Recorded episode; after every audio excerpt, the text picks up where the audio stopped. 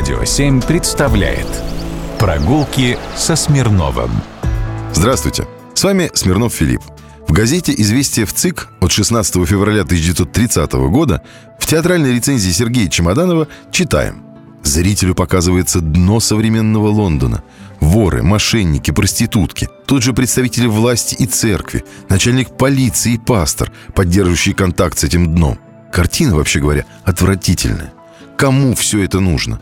В пьесе нет и намека на третью силу, которую можно и нужно было противопоставить миру бандитов и мошенников. Подобное мнение не помешало успеху театральной постановки. Московский зритель полюбил навсегда трехгрошовую оперу Бертольда Брехта. А дело было так.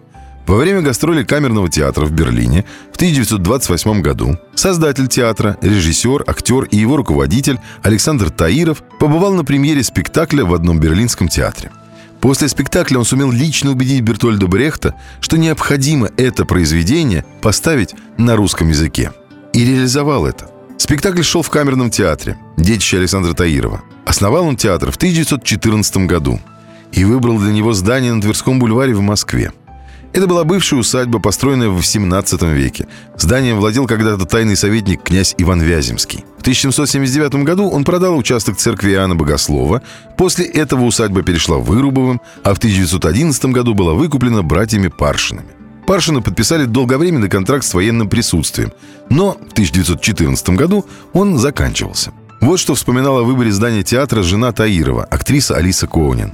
Мое внимание еще раньше привлекал один особняк с красивой дверью из черного дерева. По вечерам в окнах не было света. Таиров оглядел особняк и согласился, что в нем что-то есть. И, подойдя к двери, решительно позвонил.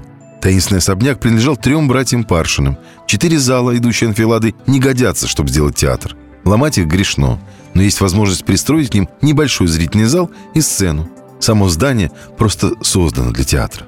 Театр этот просуществовал до 1949 года. А в 1950-м на его базе был создан Московский драматический театр имени Александра Сергеевича Пушкина. И вот 31 декабря 1949 года здесь состоялась премьера спектакля, про который я тоже хотел бы рассказать. Он включен в Книгу рекордов как самый продолжительный идущий детский спектакль.